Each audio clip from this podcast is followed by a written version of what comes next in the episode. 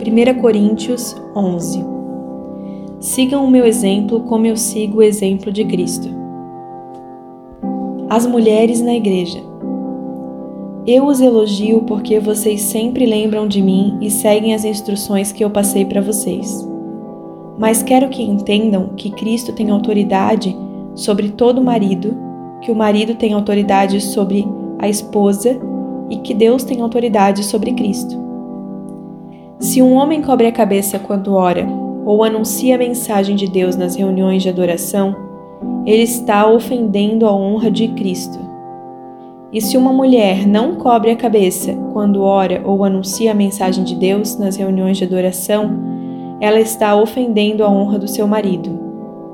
Nesse caso, não há nenhuma diferença entre ela e a mulher que tem a cabeça rapada. Se a mulher não cobre a cabeça, então é melhor que ela corte o cabelo de uma vez. Já que é vergonhoso para a mulher rapar a cabeça ou cortar o cabelo, então ela deve cobrir a cabeça. O homem não precisa cobrir a cabeça, pois ele reflete a imagem e a glória de Deus. Mas a mulher reflete a glória do homem, pois o homem não foi feito da mulher, mas a mulher foi feita do homem. O homem não foi criado por causa da mulher, mas sim a mulher por causa do homem. Portanto, por causa dos anjos, a mulher deve pôr um véu na cabeça para mostrar que está debaixo da autoridade do marido. No entanto, por estarmos unidos com o Senhor, nem a mulher é independente do homem, nem o homem é independente da mulher.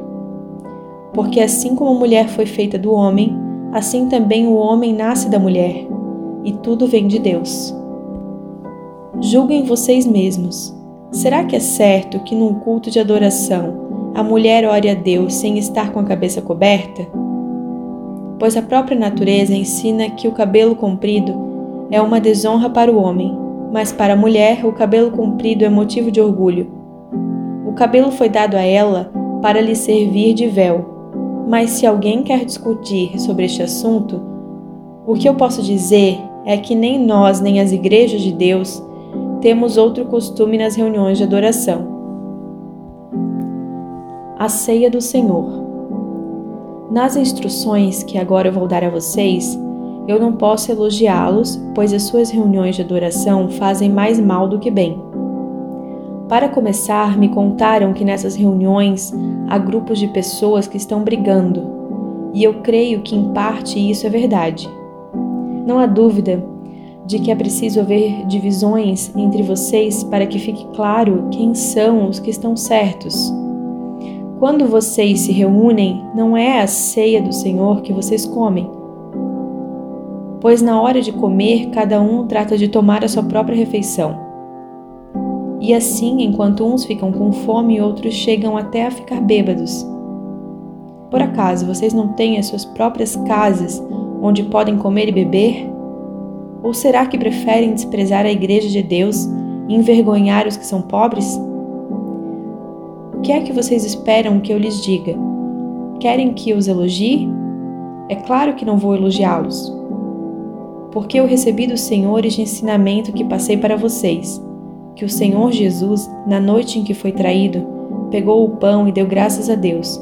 Depois partiu o pão e disse: Isso é o meu corpo, que é entregue em favor de vocês. Façam isso em memória de mim. Assim também, depois do jantar, ele pegou o cálice e disse: Este cálice é a nova aliança, feita por Deus com o seu povo aliança que é garantida pelo meu sangue. Cada vez que vocês beberem deste cálice, façam isso em memória de mim. De maneira que cada vez que vocês comem deste pão e bebem deste cálice, estão anunciando a morte do Senhor, até que ele venha.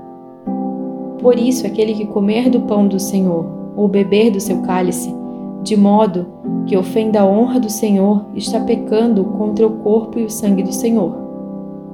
Portanto, que cada um examine a sua consciência e então coma do pão e beba do cálice.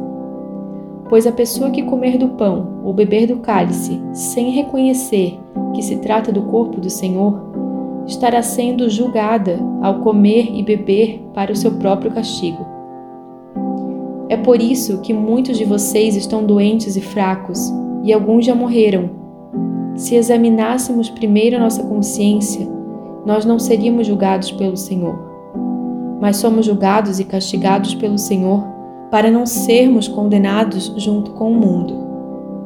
Portanto, meus irmãos, quando vocês se reunirem para a ceia do Senhor, esperem uns pelos outros. E se alguém estiver com fome, que come em casa, para que Deus não castigue vocês por causa dessas reuniões. Os outros assuntos eu resolverei quando chegar aí.